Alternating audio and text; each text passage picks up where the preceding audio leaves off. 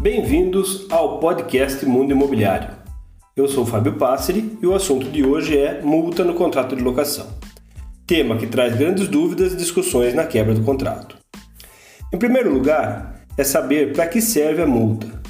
Ela resguarda o proprietário de prejuízos pela desocupação antecipada do imóvel, uma vez que ele terá que colocar o imóvel novamente no mercado e terá custos para isso e ficará sem rendimento proveniente dessa locação.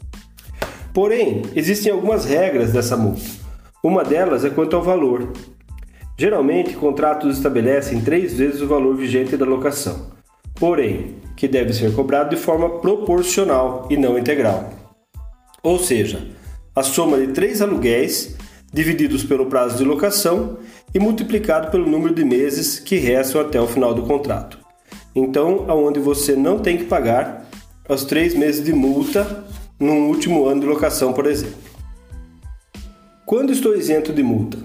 Um dos motivos que a lei do inquilinato trata da isenção de pagamento de multa é em caso de transferência do locatário pela empresa que trabalha para outra cidade. Mas, como muitos acham, caso se trate de troca de emprego para outra empresa que não seja de origem, não haverá isenção de multa.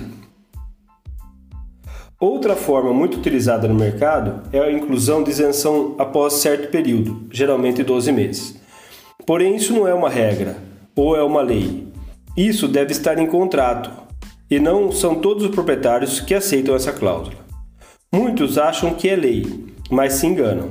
E caso haja quebra de contrato antes dos 12 meses, a multa é aplicada de forma integral, sobre todo o período do contrato, proporcional conforme manda a lei. Este é o podcast Mundo Imobiliário. Até a próxima.